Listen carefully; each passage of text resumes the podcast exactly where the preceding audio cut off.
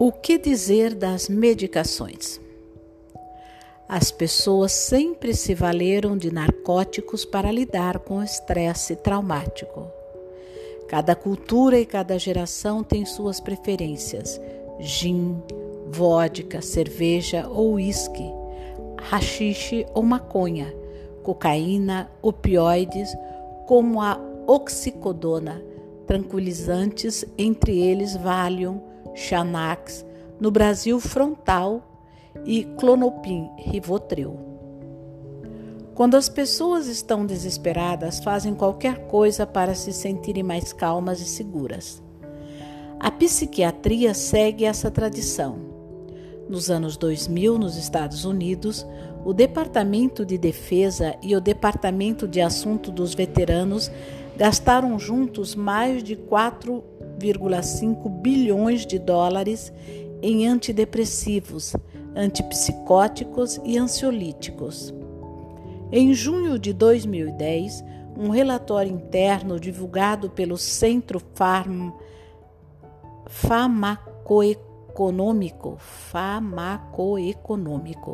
do Departamento de Defesa em Fort Houston em San Antônio mostrou que 213.972 pessoas, ou seja, 20% de 1,1 milhão de militares da ativa analisados, estavam tomando algum tipo de psicotrópico, antidepressivos, antipsicóticos, hipnóticos, sedativos ou outras substâncias controladas. Contudo, medicamentos não curam o trauma o que fazem é moderar as expressões de uma fisiologia perturbada. Tampouco ensinam as lições duradouras da autorregulação. Consegue ajudar a controlar sensações e comportamentos, mas sempre a um preço, porque atuam bloqueando os sistemas químicos que regulam o comprometimento, a motivação, a dor e o prazer.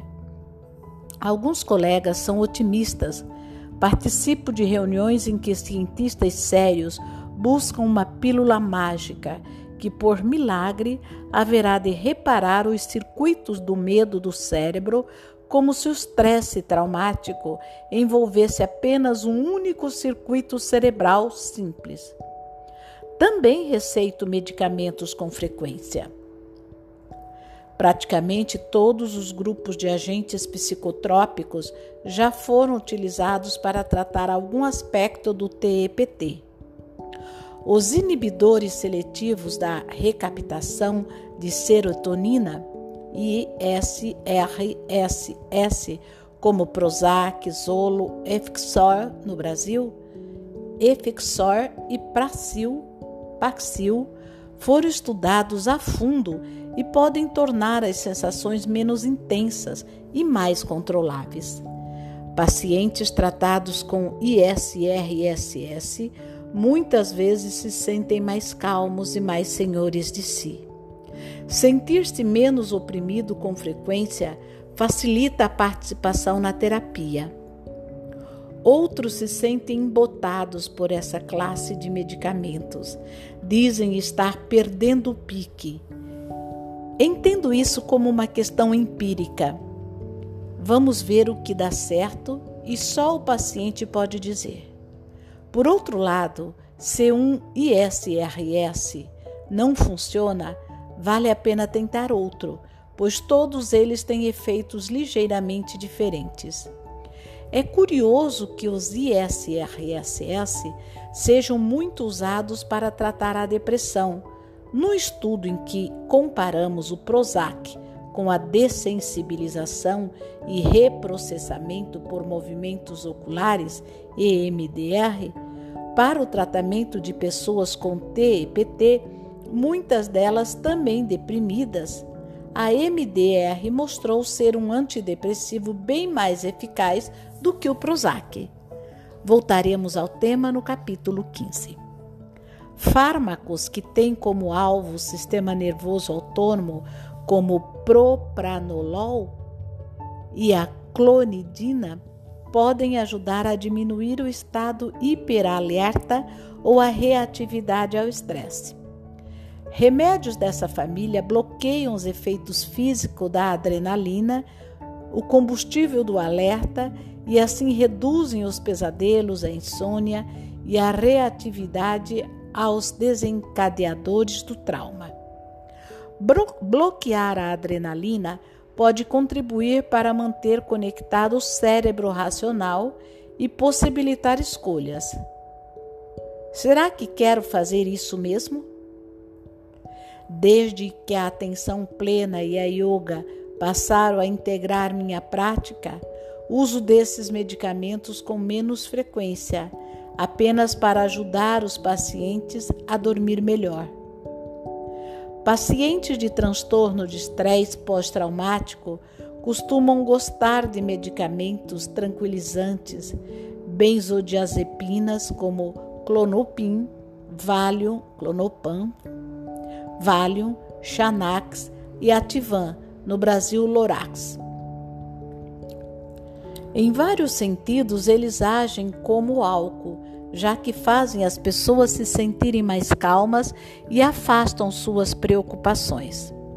Os cassinos adoram clientes que tomam benzodiazepinas, não se perturbam ao perder e continuam jogando. Entretanto, como o álcool, esses remédios diminuem as inibições que nos impedem de magoar pessoas que amamos. A maior parte dos médicos civis reluta em receitá-los, pois eles têm um alto potencial para criar dependência e podem também interferir no processamento do trauma. Pacientes que deixam de tomá-los depois de uso prolongado, em geral, têm reações de abstinência manifestas em agitação e no aumento dos sintomas pós-traumáticos. Às vezes prescrevo a meus pacientes doses baixas de benzodiazepinas, benzodiazepinas para serem utilizadas quando necessários, mas não todos os dias. Eles têm de escolher quando consumir seu precioso suprimento e peço-lhes que mantenham um diário e registrem o que ocorre quando decidem tomar o comprimido. Assim, temos a oportunidade de conversar sobre os incidentes que levaram à decisão de usar o medicamento. Alguns estudos demonstraram que anticonvulsivantes, anticonvulsivantes e estabilizadores de humor, como lítio ou valproato, podem ter efeitos ligeiramente positivos, amenizando o estado hiperalerta e o pânico. Os chamados agentes antipsicóticos de segunda geração, como Risperdal e Seroquel, os medicamentos psiquiátricos mais vendidos nos Estados Unidos, 14,6 bilhões de dólares em 2008, são os mais polêmicos. Em doses baixas, podem ser úteis para acalmar veteranos de combate e mulheres com TEPT, decorrente de abuso na infância. Seu uso, às vezes, se justifica, por exemplo, quando os pacientes se sentem inteiramente descontrolados e incapazes de dormir ou quando outros métodos não deram resultados. Contudo, é importante ter em mente que esses remédios atuam bloqueando o sistema de dopamina, o motor do prazer e da motivação. Medicamentos antipsicóticos como Risperdal, Abilife e Seroquel amortecem bastante o cérebro emocional e assim tornam os pacientes menos nervosos ou furiosos, mas também interferem na capacidade de apreciar sinais sutis de prazer, perigo ou satisfação. Também podem levar a ganho de peso, aumentar a possibilidade de desenvolver diabetes e tornar os pacientes fisicamente inertes, o que tende a agravar a sensação de alienação. Tais drogas têm amplo emprego no trato de crianças vítimas de abusos que receberam um diagnóstico equivocado de transtorno bipolar ou de transtorno de desregulação de humor.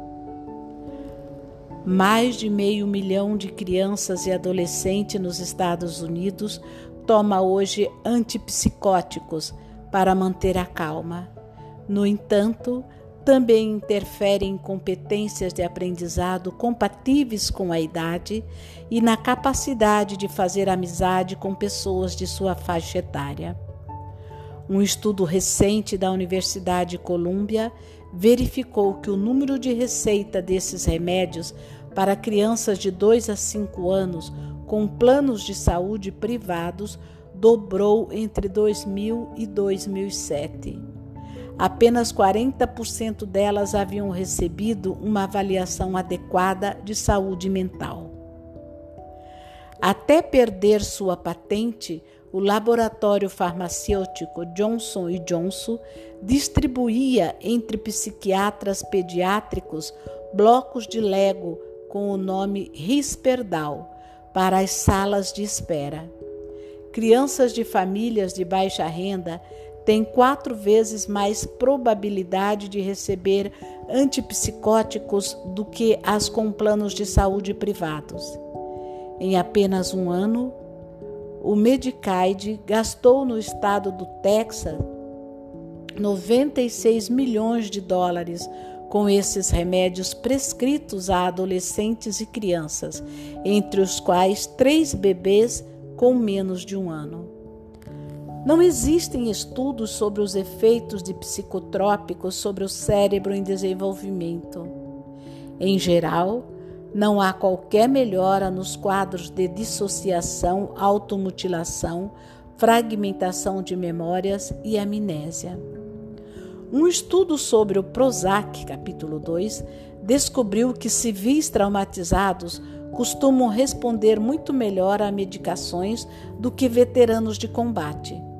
Desde então, outros apontaram discrepâncias semelhantes. Diante disso, causa preocupação que o Departamento de Defesa e a AV prescrevam enormes quantidades de medicamentos a soldados de combate e a veteranos, muitas vezes sem lhes proporcionar outras formas de terapia.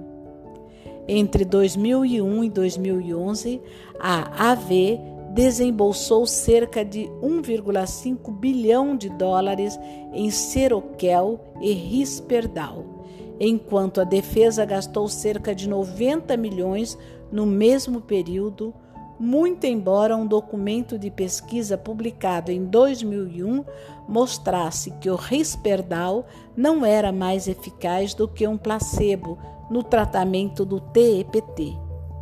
Do mesmo modo, entre 2001 e 2012, a AV gastou 72,1 milhões e a defesa 44,1 milhões em benzodiazepinas, fármacos que os clínicos evitam receitar para civis com TEPT devido a seu potencial de dependência e a ausência de eficácia significativa para sintomas desse transtorno.